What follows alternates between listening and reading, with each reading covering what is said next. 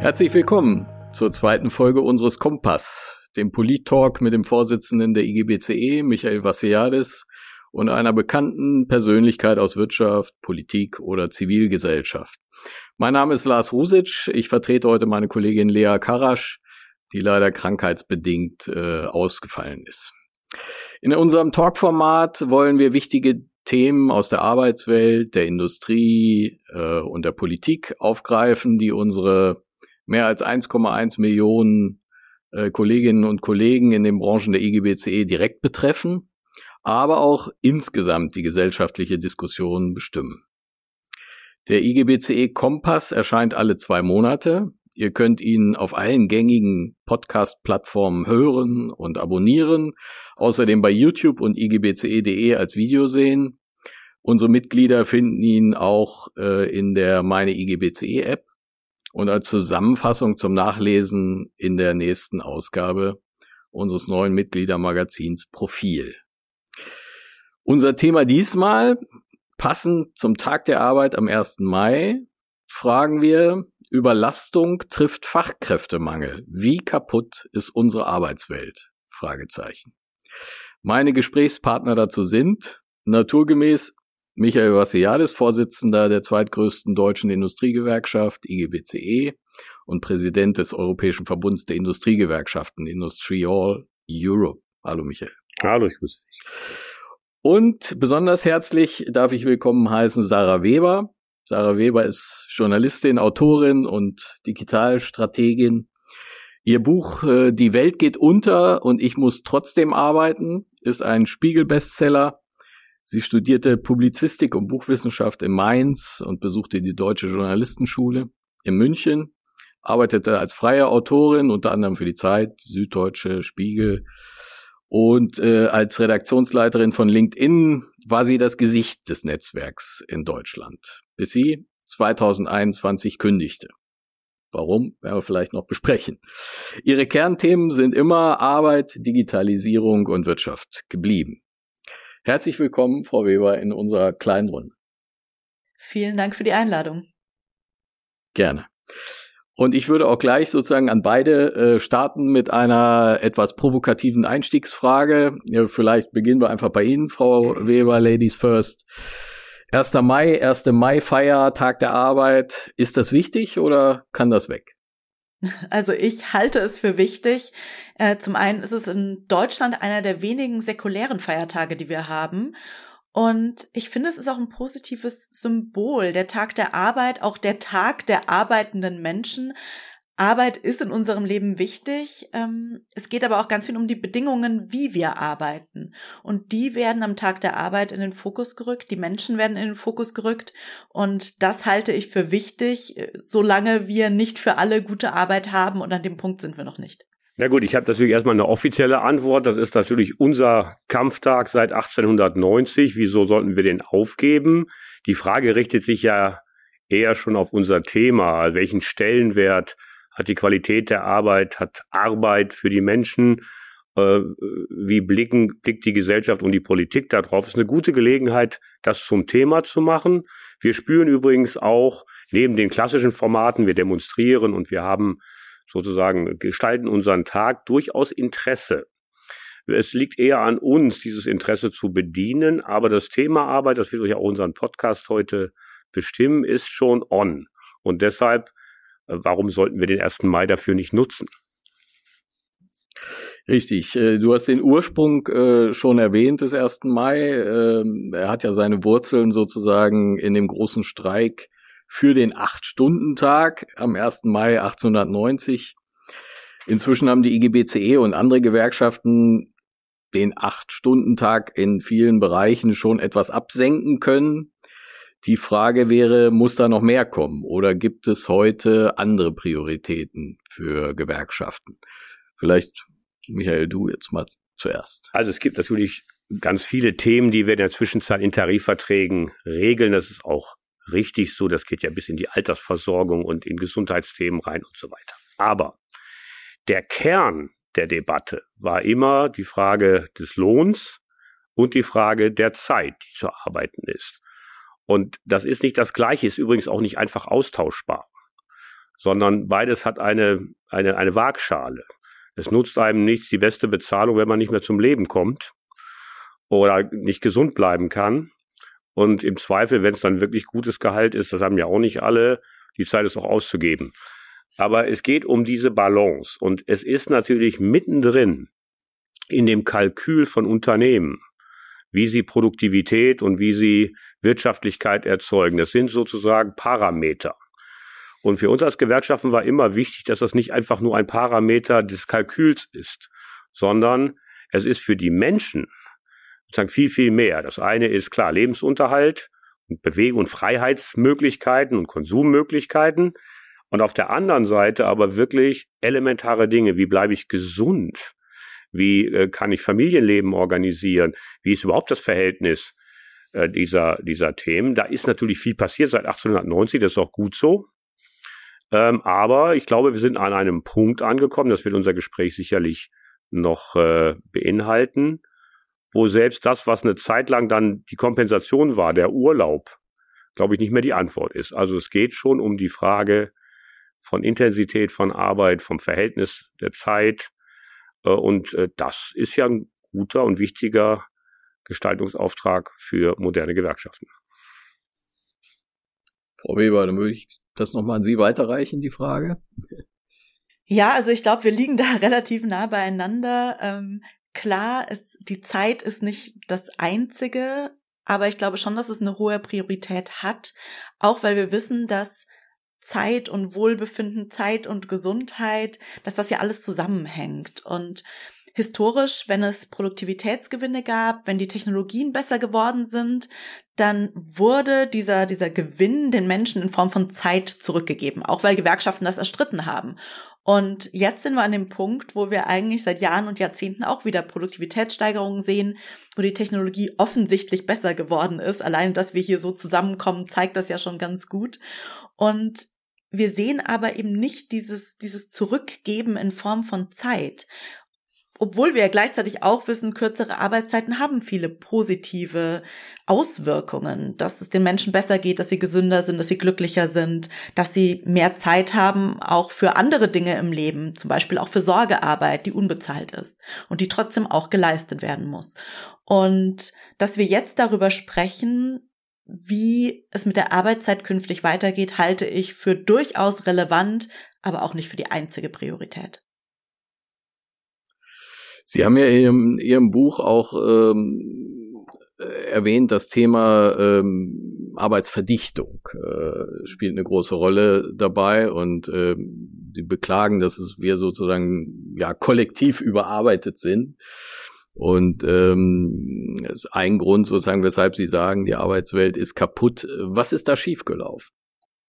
Da ist eine ganze Menge schiefgelaufen. Also zum einen ist diese, ja, diese Verdichtung von Arbeit, dass immer mehr zusammenkommt und dass viele Menschen das Gefühl haben, sie müssen auch immer mit der Technik Schritt halten. Sie müssen immer schauen, dass sie noch hinterherkommen und das geht eben auf Dauer nicht einfach immer so weiter.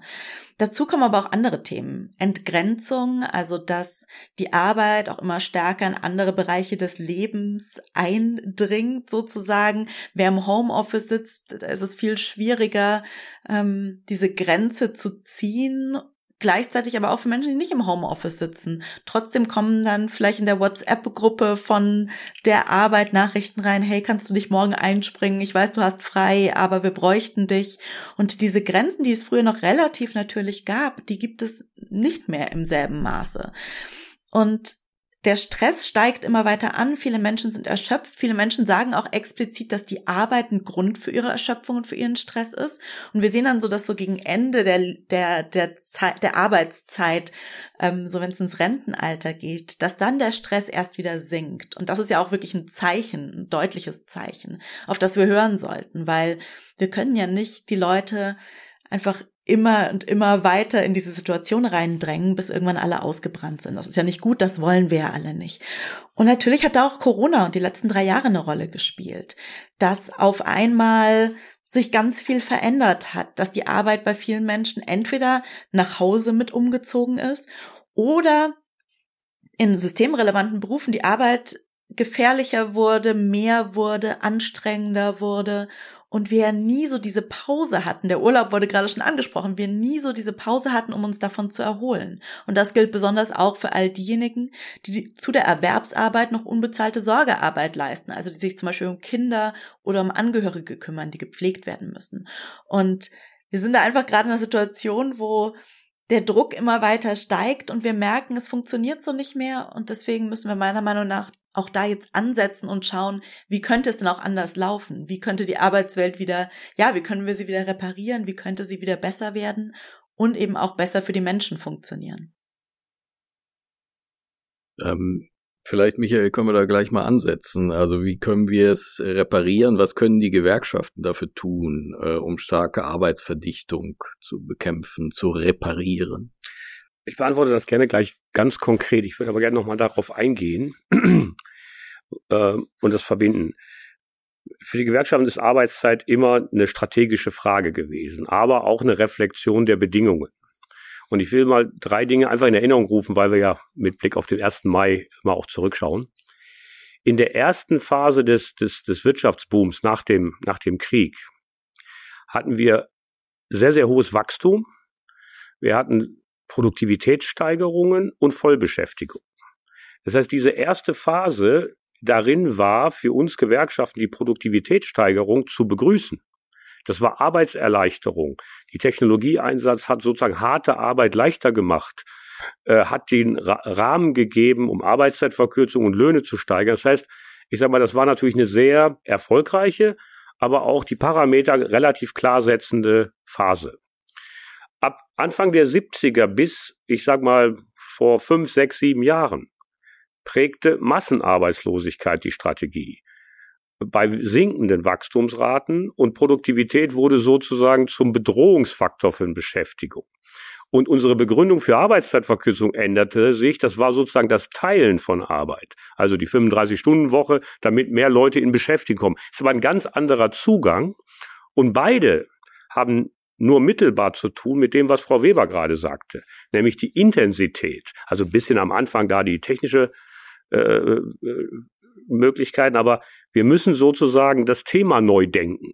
Das ist jetzt nicht nicht passiert, aber es ist nicht in dem Maße passiert, wie es eigentlich notwendig gewesen wäre, weil es auch von anderen Themen verdrängt worden ist. Die heutige DGB-Vorsitzende war ja mal bei uns beschäftigt hier in der IGBCE und hat sehr, sehr früh 2010 den sogenannten Gute Arbeit Index im DGB mitgeschrieben. Wir wollten also messbar machen, genau das, über was wir sprechen. Sehr, also zehn Jahre, zwölf Jahre her. Messbar machen die Intensität, die Überlastung.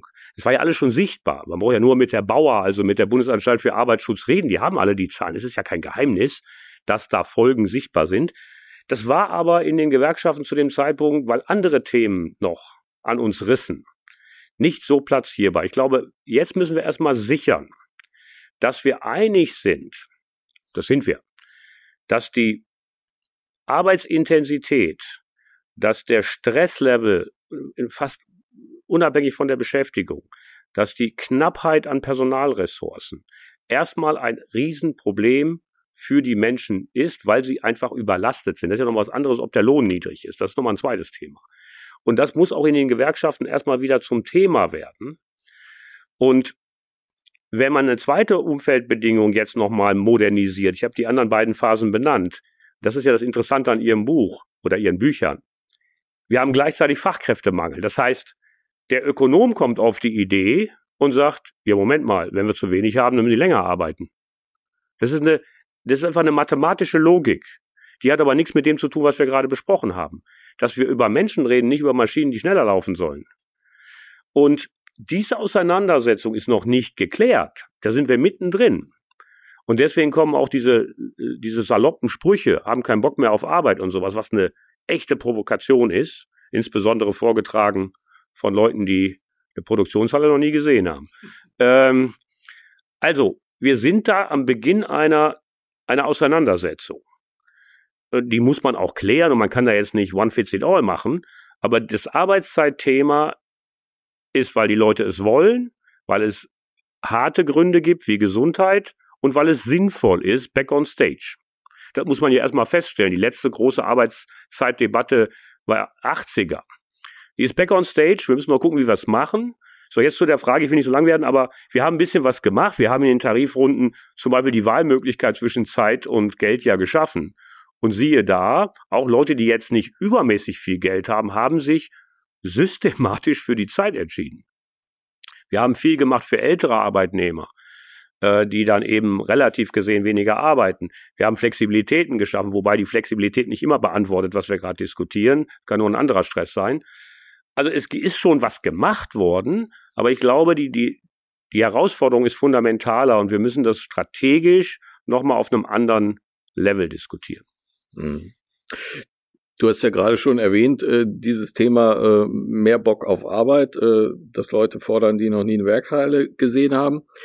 Ähm, wie äh, und und dass da sozusagen Konflikte schlummern. Äh, äh, wie ist sozusagen die Wahrnehmung zu erklären? Äh, ähm, vielleicht können Sie das auch, äh, Frau Weber, aus Ihrer Sicht nochmal äh, ähm, umreißen. Wie, wie erklärt sich so eine Wahrnehmung, dass Leute keinen Bock auf Arbeit haben? Ist, ist es vielleicht eher so, dass ähm, äh, die Leute einfach nur keinen Bock auf Ausbeutung oder Selbstausbeutung haben? Wie sehen Sie das? Ja, also ich glaube auch, dass es eher in diese Richtung geht. Ähm, es gibt ja auch überhaupt nichts, was das irgendwie, also es ist ja nur nicht, überhaupt nicht greifbar, wenn Leute sagen, äh, dass Leute keinen Bock mehr auf Arbeit haben. Wir sind ja nicht in der Phase, wo alle Leute rein, weil sie ihre Jobs hinschmeißen, weil sie keine Lust mehr haben ähm, und sich an den Strand legen oder so. Also das, das, das, das trifft ja nicht zu. Und ganz oft wird es dann ja noch so auf die junge Generation geschoben und die Jungen wollen nicht mehr arbeiten.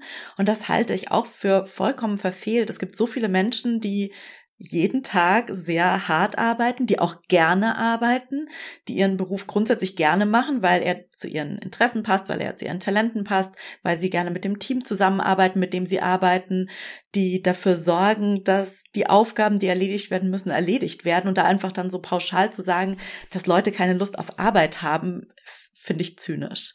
Ähm, und auch dieser Generationenkonflikt, der da aufgemacht wird, der stimmt ja so auch nicht. Wir wissen, dass über alle Altersgruppen hinweg Menschen Interesse an der Vier-Tage-Woche haben, dass sie viele Menschen gerne weniger arbeiten würden, dass der Stellenwert von Arbeit auch gesunken ist. Was auch im Hinblick auf Corona wieder ganz ja, also ganz verständlich ist. Wir wurden alle irgendwie mit unserer eigenen Sterblichkeit konfrontiert, mit der Sterblichkeit der Menschen um uns rum und haben natürlich ganz anders über unser eigenes Leben nachgedacht und auch das, was uns wichtig ist. Und wenn da unterm Strich bei vielen Leuten rauskommt, dass die Arbeit nicht die wichtigste Sache in ihrem eigenen Leben ist, dann kann man das, finde ich, auch so anerkennen. Das heißt aber ja nicht, dass niemand mehr arbeitet und niemand mehr Lust auf Arbeit hat. Also ich glaube, diese zwei Sachen muss man einfach mal trennen. Und dass es am Ende ja gar nicht um arbeiten oder nicht arbeiten geht oder um gerne arbeiten und nicht gerne arbeiten, sondern dass es oft um die Arbeitsbedingungen geht und die Frage geht, naja, unter welchen Bedingungen wird denn gearbeitet? Und wenn man dann mal auf bestimmte Berufe schaut, Beispiel Pflege, Beispiel Lehrkräfte, Beispiel ErzieherInnen, das sind Leute, die haben eigentlich ja richtig Bock auf ihre Jobs. Die haben die ja aus einem Grund ausgewählt. Man wird ja nicht einfach weiß ich nicht, Lehrerin oder Erzieherin, weil man sich denkt, ach ja, einfach, einfache Arbeit kann man mal so nebenbei machen. Nein, das sind Leute, die aus aus Überzeugung diese Berufe machen, die diese Berufe machen, weil sie es wichtig finden und es sind extrem wichtige Berufe und gleichzeitig wird es ihnen wahnsinnig schwer gemacht, ihre Berufe gut auszuüben, weil sie nicht genug verdienen, weil nicht genug Personal da ist, weil die Arbeit anstrengend ist, weil sie nicht die Entlastung kriegen, die sie bräuchten, weil sie zu der Erwerbsarbeit noch die Sorgearbeit haben ähm, und wir auch da einfach nicht genug Unterstützung sehen. Und das sind doch die Punkte, wo wir ansetzen müssen. Also man kann doch nicht pauschal sagen, Leute haben keinen Bock mehr auf Arbeit ohne mal zu gucken, ja, aber wenn das, wenn wir annehmen würden, dass das wahr ist, woran liegt das denn? Und das liegt ja nicht daran, dass auf einmal alle einen Schalter umgelegt haben und jetzt faul sind und nur noch auf dem Sofa liegen wollen oder so. Äh, Sie hatten ja, äh, um da vielleicht nochmal kurz einzuhaken, Sie hatten ja äh, sicherlich auch Bock auf Arbeit bei LinkedIn, haben dann trotzdem gekündigt. Können Sie da vielleicht nochmal sagen, ähm, wurde Ihnen das alles zu viel? Äh, wie muss man das sehen? Ja, also ich habe in einem sehr tollen Team gearbeitet. Ich habe einen Job gemacht, den ich eigentlich auch sehr gerne gemacht habe. Ich habe gekündigt ungefähr ein Jahr, nachdem Corona in Deutschland so richtig angefangen hat und da kamen viele Dinge zusammen. Zum einen war ich seit einigen Jahren in einem Unternehmen und in so Technologiefirmen läuft die Zeit sehr schnell und da bleibt man dann auch nicht bis zur Rente. Ich habe aber auch gemerkt, äh, dass ich überarbeitet bin, dass es mir sehr schwer fällt, im Homeoffice wirklich abzuschalten und nicht einfach die ganze Zeit weiterzuarbeiten, vor allem in einer Situation, wo man ja auch außer Arbeit nicht so viel tun konnte gefühlt. Und ich, ich habe gemerkt, dass, dass da für mich persönlich schon eine große Belastung da war, obwohl ich jetzt nicht auf einer Intensivstation gearbeitet habe, obwohl es ganz viele Berufe gab, ähm, die sicher schwieriger und anstrengender waren. Aber wir haben Nachrichtenjournalismus gemacht und auch da die Nachrichtenlage war sehr schnelllebig, sehr anstrengend, auch emotional belastend. Und ich habe einfach gemerkt, dass mir das nicht mehr gut getan hat. Und ähm, für mich war dann die wahnsinnig privilegierte Antwort darauf, ähm, tatsächlich zu kündigen und mir auch eine Pause zu gönnen. Was aber natürlich eine Sache ist, die ganz viele Menschen überhaupt nicht in Erwägung ziehen können, aus den verschiedensten Gründen. Und ich bin sehr dankbar, dass ich das machen könnt, konnte und ich würde mir auch wünschen, dass das eine Sache ist, die auch mehr Menschen möglich gemacht wird. Weil manchmal kommt man einfach in die Situation, da braucht man einfach eine Pause, da braucht man mal ein paar Monate, um wirklich durchzuatmen, um dann auch wieder gut arbeiten zu können und auch wieder in der Lage sein, gut und gerne zu arbeiten. Und ähm, dieses Privileg, das ich hatte, ich würde mir wünschen, dass das noch für viel mehr Menschen möglich ist. Aber ich nehme mal an, Ihre Arbeitszeit haben Sie auch nicht erfasst. Oder? Die, die haben, also bei LinkedIn haben wir die nicht erfasst, nein. Ähm, aber es waren durchaus schon mal die ein oder anderen Überstunden dabei. Damit bin ich aber ja auch nicht alleine. Also in ja. Deutschland äh, machen sehr viele Menschen sehr viele Überstunden. Auch das halte ich für problematisch, vor allem wenn es unbezahlte sind. Und ähm, was ich aber sagen kann, ist, dass ich mittlerweile weniger arbeite als damals. Wobei ähm, das natürlich gerade ein Punkt ist, der sozusagen ähm, viele beschäftigt. Ähm, die, die vielen Überstunden, die man sozusagen dem Arbeitgeber schenkt. Wir haben das natürlich in unseren Tarifverträgen sauber geregelt. Äh, nichtsdestotrotz ist das in vielen äh, Branchen natürlich äh, gang und gäbe und ähm, die ähm, der Arbeitsminister will ja jetzt auch, äh, nachdem ein BAG-Urteil dazu ja auch äh, sozusagen ihn aufgefordert hat, ähm, die Arbeitszeiterfassung jetzt klar regeln. Ähm, siehst du das als, als äh, überfällig an? Äh? Also ich glaube, dass dieses Urteil, das ja auch in Europa einen Vorläufer hatte und so weiter, eine Reaktion auf etwas ist, was man Missbrauch nennen kann. Es gab ja eine Phase der Diskussion, das haben wir auch gemacht, wo dieser Begriff Vertrauensarbeitszeit, das, das wirkte wie so ein moderner Deal von Flexibilität und irgendwie kommt's hin. Man konnte irgendwie zum Friseur gehen und dafür hat man eine Stunde länger gearbeitet, hat, hat aber nie funktioniert oder selten. Nie kann ich nicht sagen, sondern insgesamt und tendenziell ist das auf eine Seite gekippt. Und die Seite ist eben dann die unbezahlte äh, Überstunde. Ähm, und da ist übrigens auch eine Klientel äh, hauptbetroffen, die auch jetzt gewerkschaftlich offener wird. Also wir haben natürlich für die Tarifbereiche im unteren Bereich ist alles geregelt, weil da ist das hart. Und da muss es auch hart sein. Wer da zur Arbeit kommt, der stempelt und dann wird er ja kontrolliert, aber dafür kriegt er auch sein Geld. Und dann gibt es die Führungskräfte, die sind auf einer anderen Spielklasse, haben andere Gehälter, haben andere Verträge. Finde ich trotzdem interessant, aber ich sag mal, das sind die wirklichen Führungskräfte. Und dann gibt es diesen Übergangsbereich. Und da stellen wir Folgendes fest, da passt der Deal einfach nicht mehr. Das war eine Zeit lang okay, aber da kommen ganz viele zu uns und sagen, wegen 500 Euro mehr im Monat arbeite ich 15 Stunden mehr in der Woche. Und das passt nicht mehr zusammen, weil da immer mehr Druck drauf gelandet, das Ganze eben nicht dokumentiert und irgendwo mit so einer halbmoralischen Aufforderung äh, von Verpflichtungen, von Projekten und, und von äh, Timelines. Und da ist insgesamt etwas aus dem Ruder gelaufen. Das kann man jetzt hochskalieren auf grundsätzliche Bewegungen. Und deswegen reagiert auch Politik, Recht und wir. Und das müssen wir erstmal sichern. Und das sage ich auch den Arbeitgebern, die natürlich immer ganz aufgeregt sind, sobald das Arbeitszeitthema überhaupt berührt wird. Äh, ich sagte ihnen, Leute, ihr habt das laufen lassen oder betrieben oder so einfach versagt. Jedenfalls gibt es einen Grund. Und wir werden natürlich das begrüßen. Und es ist wahrscheinlich jetzt die Zeit, wo ich mal, ich will mal sagen, meine Uhr, tut's nicht wirklich, aber meine Uhr misst, wenn ich aufs Klo geht, gehe. Warum kann ich meine Arbeitszeit nicht erfassen? Das ist doch absurd. Ähm, und, und deshalb sind auch technologisch und von der Intensität einfach jetzt ein Zeitpunkt gekommen, wo die Erfassung ja zurückkehrt. Die gab's ja früher. So, das heißt, ich glaube, dass es einfach notwendig ist, um auch die Debatte zu versachlichen. Auf allen Seiten. Zu sagen, lass uns messen, wir messen doch alles. Dann messen wir eben auch das. Und dass man sein Geld für Zeit kriegt, außer man hat einen anderen Kontrakt. Das ist ja ein Prinzip, das gibt's ja schon ein bisschen was länger. So, deswegen kann ich die ganze Aufregung überhaupt nicht verstehen. Und wir müssen dieses Thema jetzt regeln. Und natürlich gibt es auch viele, das müssen wir auch im Dialog machen. Es gibt ja so, da können wir vielleicht gleich nochmal drauf eingehen, es gibt ja so ein Bild von New Work. Ich glaube, das gibt es auch in extremen Beispielen, die werden ja auch immer gerne nach vorne geschoben. Ist das auch eine Kultur, die, die kann man nicht zum Standard machen, die sind besonders. Aber dass jetzt jeder irgendwie unbedingt in der Cafeteria mit dem Laptop sitzen will. Das kann man ja mal machen, aber das ist auch ein Leitbild, wo ich sage, what the hell soll das sein?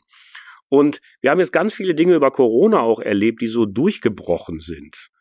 Und ich will doch einfach nur drüber sprechen und es nicht einfach laufen lassen. Deswegen finde ich die Arbeitszeiterfassung total richtig. Ich bin aber auch noch nicht klar mit den Bedingungen von Homework. Ich meine, wir haben noch nicht 40 Jahre lang Ergonomiedebatten geführt um sie jetzt einfach fallen zu lassen.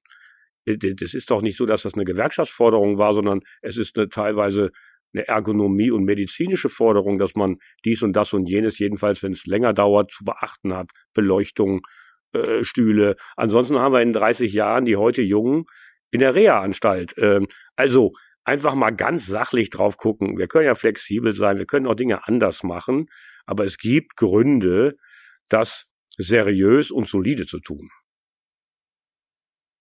Über die äh, junge Generation haben wir jetzt gerade schon äh, äh, vor einigen Minuten gesprochen. Ich würde da trotzdem noch mal gerne nachhaken wollen. Ähm, es gibt ja schon dieses Gefühl, dass sich äh, äh, für, für die junge Generation der Stellenwert auch von Erwerbsarbeit verändert oder verändert hat. Äh, dieses für sie gilt ja auch oft nicht mehr dieses Aufstiegsversprechen, äh, das du noch vorhin schildert hast aus den 50er, 60er Jahren, sondern äh, also dieses Versprechen hart arbeiten für ein besseres Leben, ähm, äh, das haben Sie auch in, äh, haben Sie auch erwähnt, ähm, äh, Frau Weber, gilt nicht mehr. Wie, wie stellt man sich auf diese Generation ein? Was kann man denen bieten? Also erstmal noch ganz kurz zu dem Punkt von eben. Ich glaube, was wir jetzt auch wirklich brauchen, und zwar breit brauchen, ist so ein, ja, eine Verschiebung von Leute verteidigen ihre persönlichen Grenzen, was natürlich auch nicht alle gleichermaßen können, was gerade auch für die Jüngeren, die gerade erst in den Arbeitsmarkt reinkommen und erstmal lernen müssen, wie das alles funktioniert, natürlich umso schwieriger ist. Und wirklich so Leitplanken, die gesetzt werden von der Politik, von Gewerkschaften über Tarifverträge, über Betriebsvereinbarungen, von den Unternehmen, in welcher Form auch immer. Und das wirklich klar ist, so, wie wollen wir denn miteinander arbeiten? Und ich glaube, dass die Arbeitszeiterfassung da auch äh, ein Punkt ist, aber auch so Dinge wie eben, wie funktioniert das mit Remote Work und wie funktioniert das gut? Wie sorgen wir dafür, dass die Leute sich da eben auch nicht überarbeiten? Ähm, und nicht irgendwie auf eine Art und Weise arbeiten, die ungesund ist. Also ich glaube, es ist ganz wichtig, dass es da auch einfach jetzt mehr Regeln gibt, weil genau, wir sind mit Corona so ähm, von einem Tag ins andere ins Homeoffice, was ja auch verständlich und nötig war für diejenigen, die das, die das konnten. Ähm, das sind ja auch, ist ja auch nur ein, ein, ein Teil der Belegschaft. Aber wir haben da ganz viel verändert in dieser Zeit, ganz viel flexibilisiert. Aber jetzt ist eigentlich der Punkt, wo man auch mal einhaken muss und schauen muss, wie funktioniert das gut? Und das ist, glaube ich, auch mit einer der Sachen, die die, die, die Jungen auch einfordern, die einfach sagen, hey, ähm, wir wollen uns nicht kaputt arbeiten. Wir haben auch zum Teil bei unseren Eltern, älteren Geschwistern, anderen Familienmitgliedern oder Freundinnen gesehen, was das bedeutet, wenn Leute ausbrennen, wenn Leute sich kaputt arbeiten. Ähm, vielleicht jetzt nicht mehr alle körperlich in der Fabrik, wie es früher noch so war. Auch das gibt es, aber auch wirklich äh, Kaputtarbeiten mit 60 Stunden in der Woche und dass man am Ende dann am Wochenende nur noch irgendwie komplett kaputt äh, im, im Bett liegt und versucht bis Montag wieder halbwegs fit zu werden, dass die einfach sagen, wir wollen das nicht mehr, wir wollen anders arbeiten. Ähm, damit sind sie aber auch nicht alleine. Also das, das ist auch nicht nur die Jungen wollen das, sondern wir wissen zum Beispiel auch, dass viele Ältere auch gerne früher in Rente gehen möchten, weil sie eben auch die Zeit nutzen wollen. Und ich glaube, deswegen, das ist auch ganz wichtig. Aber worauf sich Unternehmen einstellen müssen, ist erstmal einfach Kommunikation, einfach mal zuhören und nachfragen und reden und versuchen herauszufinden, was wollen Leute denn und warum wollen sie das? Weil ganz oft ist es ja nicht aus, aus einem, ich habe das auf irgendeiner Liste gesehen, jetzt fordere ich das ein, sondern dass Menschen sagen, ich möchte mehr Zeit haben, weil jeden Donnerstag möchte ich zum Sport gehen können abends und das ist mir eben sehr wichtig. Oder ich betreue zusätzlich, ich, ich habe Kinder oder ich habe pflegende Ange zu pflegende Angehörige und ähm, da muss ich einfach nachmittags ab einer bestimmten Uhrzeit zu Hause sein. Also ganz oft ist es ja nicht einfach, weil man schwierig sein will, sondern weil es Gründe dafür gibt, dass man anders arbeiten möchte. Und wir wissen, dass gerade junge Menschen auch in Unternehmen arbeiten wollen, die Diversität und Inklusion hochhängen, die wirklich sagen, das ist für uns wichtig, die Nachhaltigkeit ähm, als, als Priorität sehen. Und zwar nicht nur, wir kaufen Zertifikate, sondern wirklich auch, wie wird die, die Energiewende, wie wird die Klimawende mitgestaltet. Weil man sich eben auch fragt, naja, was trage ich denn bei mit meiner Arbeit und auch was trägt mein Unternehmen bei? Und das hängt natürlich auch damit zusammen, ähm, die Sie gerade auch schon gesagt haben, dass ja dieses Versprechen von, ich habe dann ein Haus im Grün und meine zwei Verbrennerautos, die davor stehen und meine sichere Rente und meine schöne Zukunft, ähm, wo wo die Apfelbäume blühen und so. Ähm, die Immobilienpreise sind hoch die Lebensmittelpreise und alles sind schon hoch, aber die Immobilienpreise sind wirklich hoch. Das fühlt sich schon sehr weit weg an. Ob die Rente noch sicher ist, wissen wir auch alle nicht. Die Verbrennerautos sind auch nicht mehr unbedingt das Nonplusultra, äh, dass man sich als großen Wunsch auf die Liste schreibt. Und die sichere Zukunft ist mit der Klimakrise auch, naja, in Gefahr oder ja, man weiß einfach nicht, wie es weitergeht. Und unter diesen Voraussetzungen fragen sich junge Menschen natürlich auch, wofür soll ich mich kaputt arbeiten? Ähm, was bringt das alles eigentlich? Wofür mache ich das? Und diese Frage muss in irgendeiner Form beantwortet werden. Und ich finde, das geschieht noch nicht gut genug. Ich glaube, ich will es mal ergänzen mit Blick auf die Unternehmen. Ähm, ich habe hinterm Komma Restverständnis für das, was ich jetzt sage, aber gleichzeitig eine Forderung. Wir haben, ich habe über die, die verschiedenen Phasen gesprochen äh, nach dem Krieg. Wir haben jetzt ganze Generationen von HR-Lern, also von Personalverantwortlichen, äh, die haben schon studiert und die sind schon in Rente gegangen mit Auswahl. Selektion. Das heißt, viele Unternehmen können gar nichts anderes als selektieren. Das heißt, sie sind gewohnt, einen Überschuss zu managen und zu sagen, ich nehme den, den, den und wer hier frech wird, der kann gleich gehen. Das heißt, allein die Frage nach der Qualität von Arbeitsbedingungen finden einige schon unverschämt.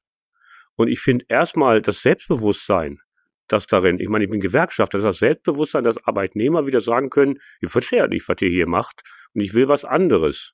Und von mir aus auch Freizeit und von mir aus auch nicht so viel arbeiten, das wird ja halb moralisch beantwortet. Das wird ja so, als wenn man keinen Dienst an der Gesellschaft leisten will.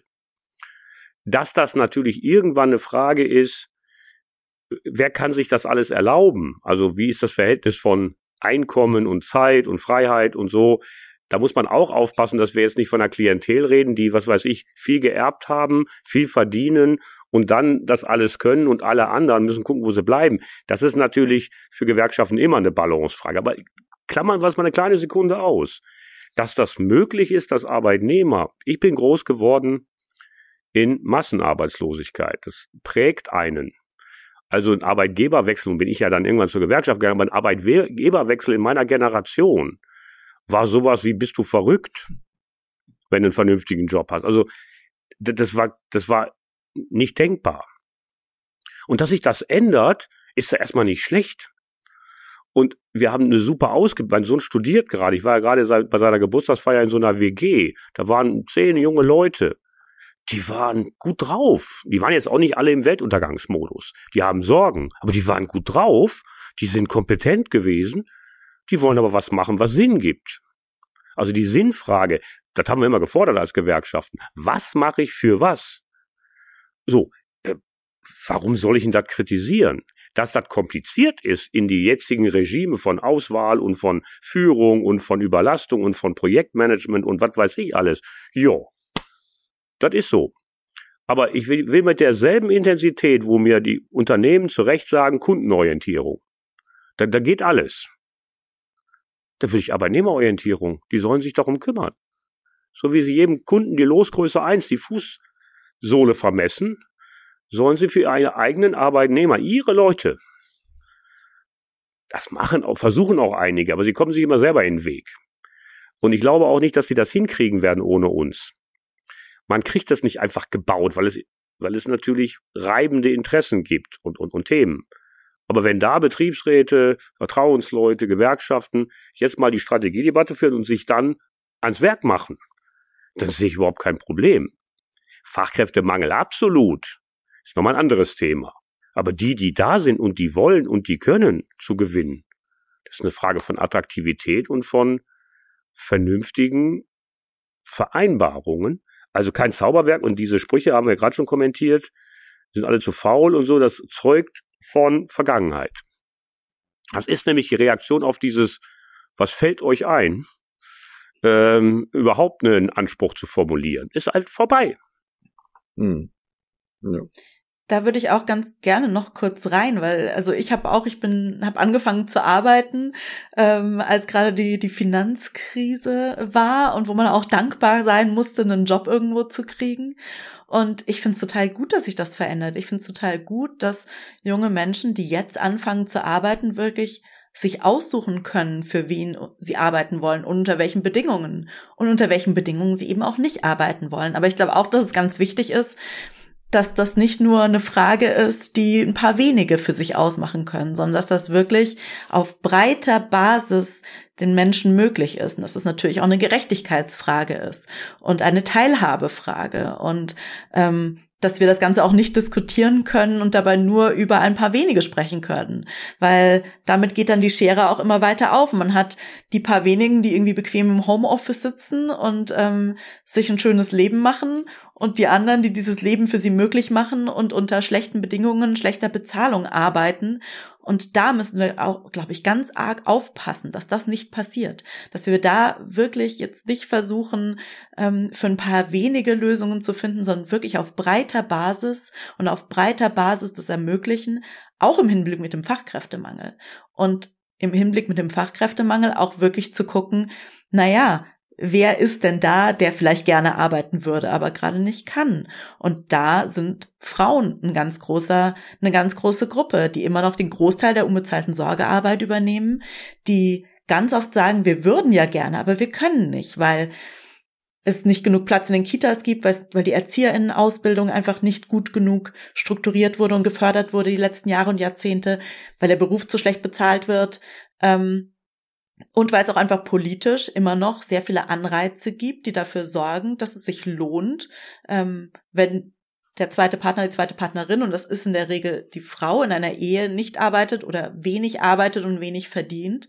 Und das aber natürlich auch ein Riesenproblem ist, wenn man im Hinblick auf Altersarmut, Rentenpunkte und so weiter. Und da anzugreifen und wirklich zu gucken, wie kriegen wir das geregelt, halte ich auch für wahnsinnig wichtig, auch im Hinblick auf den Fachkräftemangel, weil wir uns das auch einfach nicht erlauben können. Ich weiß nicht, wie deine Frageliste aus, aber ich finde das äh, gerne, wichtig. Gerne. würde ich um einen Punkt ergänzen. Wir, wir sind ja jetzt eher bei, beim Fachkräftepotenzial und will das nochmal aufgreifen. Es gibt viele Gerechtigkeitsgründe, es gibt eine lange Diskussion, was die Frage Gendergerechtigkeit und äh, äh, anbelangt. Das sind die politischen Themen, die, die absolut wichtig sind. Aber wie ein Land so irre sein kann, sich in diesem Themenfeld zwar förderlich, aber mittelalterlich kulturell zu verhalten, ist wirklich absurd. Wir reden über super ausgebildete Frauen oder jeweils deutlich mehr gut ausgebildete Frauen. Ähm, also es ist einfach absurd. Und das muss man auch so sagen, damit das Thema nicht immer nur in so kleinen Formaten. Ich finde es alles wichtig, wie viel Führungskräfteverhältnis wir haben, weil das dann natürlich auch nachher äh, sozusagen auf der langen Reise eine Auswirkung hat. Aber wir müssen auch in der Fläche diskutieren. Das ist das Gender-Thema. Das zweite Thema ist, mein Vater ist 1961 angeworben worden in Athen von Firmen und von Deutschland. Mit einem Zugticket, der fuhr irgendwie ins Nirgendwo, aber der wusste, er hat eine Wohnung und er hat einen Job. Also man hat das nicht nur gefordert von irgendwem, man hat das auch gemacht. Die Klärung, wie wir diese Frage Zuzug, ist ja eine hochpolitische. Ich bin sicher, sobald wir eine Lösung haben, wird die politisiert und einen Wahlkampf betreffen. Und äh, das ist in Deutschland auch antiquiert. Wir sind an der Stelle sehr belegt. Und wir reden ja nicht nur von denen, die zum Arbeiten kommen, sondern wir reden von deren Familien. Weil wenn wir das nicht wieder, wenn wir das wieder verzögern, kommen die einfach nicht. Ich meine, die wirklich guten Leute, die wir suchen, die steigen in Frankfurt nicht aus, sondern um. Und äh, deswegen das Thema mal richtig strategisch. Es ist diskutiert worden, aber wir haben keine Entscheidung. Und der dritte Punkt. Wir haben jetzt gerade die Zahl bekommen, dass im letzten Jahr, glaube ich, oder in diesem Jahr, nee, letztes Jahr, 2,5 Millionen Kinder, Jugendliche ohne Schulabschluss von der Schule gegangen ist. Das machen wir aber schon seit Jahrzehnten. Wo sind die alle? Wahrscheinlich bringen sie uns die Amazon-Pakete, wenn wir im Homeoffice sind wir müssen uns daran gewöhnen, dass wenn jemand bis 27 seine Qualifikation nicht beantwortet hat, der nicht gleich, der nicht rentennah ist. Sondern wir müssen uns die Mühe geben und es gibt pädagogisch, es gibt Konzepte, die belegen das alles. Das muss man nur machen, aber das denken wir nicht. Wir denken in der Kategorie zwischen 16 und 30, je nachdem, ob derjenige studiert oder diejenige oder eine Ausbildung macht und danach sind die irgendwie weg. Das geht nicht. Also, das löst vielleicht alles noch nicht vollständig, aber das liegt alles auf dem Tisch. Und es wird so imaginär vom Fachkräftemangel, von den faulen Jugendlichen irgendwie rumgeplaudert. Und äh, das geht so nicht. Und deshalb glaube ich, dass wir wirklich, das ist auch in der Politik mittlerweile diskutiert, aber wir müssen da auch Druck machen, dass dieses Thema nicht dazu führt, also ich, wir tät's im, im, im Herzen weh. Wir haben schon in unseren Branchen genug Druck, was Rahmenbedingungen für unsere Industrien anbelangt. Wenn jetzt auch noch der Fachkräftemangel ein Verlagerungsgrund wird, dann werde ich aber ganz verrückt, weil da haben wir so viele Jahre dran drauf gedrängt, dass die Qualifizierung und all diese Themen kommen. Diese drei Themen sind mir wichtig. Das muss zu einer politischen Kampagne der Gewerkschaft wird's auch. Ist jetzt also jetzt keine ganz neue Forderung. Was muss man jetzt auch zum 1. Mai deutlich sagen, auch denen, die es nicht hören wollen. Ja, da würde ich ganz gerne auch noch mal kurz reingehen, weil ich glaube, bei den, den jungen Menschen, die ohne Ausbildung und ohne Abschluss, also die ohne Abschluss die Schulen verlassen und danach auch keine Ausbildung machen oder ähm, da nicht weiterkommen, das hat ja auch ganz viel mit Bildungschancen und Bildungsgerechtigkeit zu tun. Und dass wir es uns als Gesellschaft erlauben, dass wir A, immer noch viele Kinder haben, die in Armut leben und dass es nicht, keine gleichen Bildungschancen gibt für Kinder, die eben nicht aus Akademikerinnenfamilien kommen, halte ich für eine absolute Schande, um ehrlich zu sein, weil das, das geht einfach nicht. Das ist, das, erstens, das können wir uns nicht leisten, aber es ist auch einfach massiv unfair. Und wenn wir über, über Migration sprechen, die wir brauchen, die was Gutes ist, da ist es ja ganz wichtig, die Familien mitzudenken und wirklich auch zu überlegen, was müssen wir denn in Deutschland dafür tun, dass Menschen gerne hierher kommen wollen, um nicht nur zu arbeiten, sondern eben auch zu leben. Wenn wir generell ein Land sind, das sagt und ich, ich hoffe, dass wir das nicht sind. Das sagt, wir wollen nicht, dass andere Menschen hierher kommen. Brauchen wir uns auch nicht wundern, wenn wir keine qualifizierten Fachkräfte finden. Und dann brauchen wir uns auch nicht wundern, wenn Leute sagen, nee, ich suche mir eins der vielen anderen Länder aus, die auch nach Fachkräften suchen, weil Deutschland für mich eben nicht die beste Wahl ist. Und das, das können wir doch auch nicht wollen. Also wir müssen doch eigentlich alles daran setzen, dass wir als Gesellschaft A für, für Chancengleichheit sorgen und auch, dass wir es Menschen ermöglichen, gerne hier zu leben. Und wenn wir das nicht schaffen, finde ich, ja, versagen wir auch an ganz vielen entscheidenden Punkten. Ich würde jetzt mal äh, trotz allem sozusagen einen kleinen Sprung machen wollen, das Thema äh, äh, hinter uns lassen und ähm, vielleicht nochmal äh, zum, zum 1. Mai kommen, der sozusagen auch immer der große Tag ist sozusagen der Gewerkschaften. Und äh, Frau Weber, Sie selber haben es ja schon gerade erwähnt, ähm, dieses Thema Preissteigerung, äh, also äh, nicht nur bei Wohnungen, sondern eben auch bei Lebensmittel, Energie etc. Wir kennen das Thema, die riesigen Inflationsraten haben natürlich auch, äh, ich sag mal, jenseits der äh, ich sag mal, weichen Themen, die wir jetzt gerade besprechen, ähm, äh, bei den Leuten natürlich auch einen knallharten äh, ähm, Entgeltdruck, sage ich jetzt mal, ähm, äh, erzeugt. Und ähm, die Gewerkschaften sind dadurch, Tarifverhandlungen waren über viele Jahre, sage ich mal, eher so Randaspekte. Das ist jetzt wieder sehr ins Zentrum gerückt. Äh, äh, Gewerkschaften sind tarifpolitisch eigentlich gefragt und gefordert, wie lange nicht. Und äh, dadurch eben auch im, im Zentrum des öffentlichen Interesses. Äh, wie, wie ist das nach Ihrer äh, Wahrnehmung? Werden die Gewerkschaften ihrer Verantwortung da gerecht? Ich denke, ja, würde das aber ein bisschen einschränken. Also ich finde es sehr gut, dass dieses Thema gerade wieder auch groß, äh, groß in der Presse ist, viel Aufmerksamkeit bekommt, weil es wichtig ist. Und weil wir einfach auch wissen, dass es vor allem diejenigen sind, die eben nicht viel verdienen und die am unteren Ende des, des Verdienstspektrums sind, die gerade unter der Inflation, unter erhöhten Preisen wirklich leiden und für das ein großes Problem ist. Und ich finde es sehr gut, dass auch in vielen aktuellen Tarifverhandlungen ganz explizit um Mindesterhöhungen gekämpft wird, wirklich darum, die Menschen mit, mit den kleineren Gehältern zu entlasten. Das halte ich für sehr relevant. Ich glaube, dass trotzdem wir noch ein bisschen mehr drauf schauen müssen, auch aus Gewerkschaftssicht. Was machen wir mit denen, die jetzt nicht in den klassischen Gewerkschaftsbranchen, nenne ich es jetzt mal, und Berufen arbeiten? Weil natürlich hat sich auch die Arbeitswelt sehr stark verändert in den letzten Jahren und Jahrzehnten. Wir haben, wir sehen ganz viel Subunternehmen, die gezielt eingesetzt werden, um Tarifverträge zu umgehen. Wir sehen ähm, Gigworker, die sehr dezentralisiert arbeiten oder Pflegekräfte, die in Haushalten angestellt sind. Also wir haben einfach nicht mehr dieses reine traditionelle Modell, das oft immer noch bei Gewerkschaften ähm, sehr stark ist von Mensch ist angestellt fest in einem Unternehmen und für dieses Unternehmen wird der Tarifvertrag ausgehandelt. Und ich glaube, dass diese neue Formen von Arbeit auch neue Formen von Organisation brauchen und dass es auch da wichtig ist, das stärker in den Mittelpunkt zu rücken, damit wir wirklich eben sicher in, in der Situation bleiben, dass eben nicht nur für ein paar wenige verhandelt wird, sondern wirklich für, für eine größere Anzahl von Menschen in verschiedenen Branchen, in verschiedenen Berufen und auch in verschiedenen Anstellungsverhältnissen. Du vielleicht nochmal. Also ich will ähm, eins vielleicht im Verhältnis nochmal noch mal kommentieren wir haben ja seit vielen, vielen Jahren eine sinkende Tarifbindung. Deswegen ist alleine das ist ja schon ein Grund, warum viele nicht mehr unter diesen Schutz- oder Gestaltungsraum fallen. Es sind aber viele. Es äh, ist ja immer eine Frage, was wir messen, wie viele Leute oder wie viele Unternehmen. Das heißt, diese Referenz geben wir natürlich nicht auf. Warum sollten wir? Das machen wir da. Das ist ja auch ein Messpunkt. Aber ich bin bei Ihnen. Wir dürfen nicht aus dem Blick verlieren, dass es wirklich nennenswert weiße Flecken gibt. Neue Formen der Arbeit, aber auch Regionen, auch Branchen, in denen es quasi selbstverständlich geworden ist, dass es uns nicht gibt. Und zwar erst den Tarifvertrag nicht und später oder von vornherein gibt es natürlich auch, auch keine Betriebsräte, also einfach gar nichts.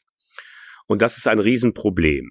Nun sind wir natürlich Mitgliederorganisation, aber wir arbeiten weit darüber hinaus. Wir wollen natürlich immer für alle Beschäftigten das, das klären.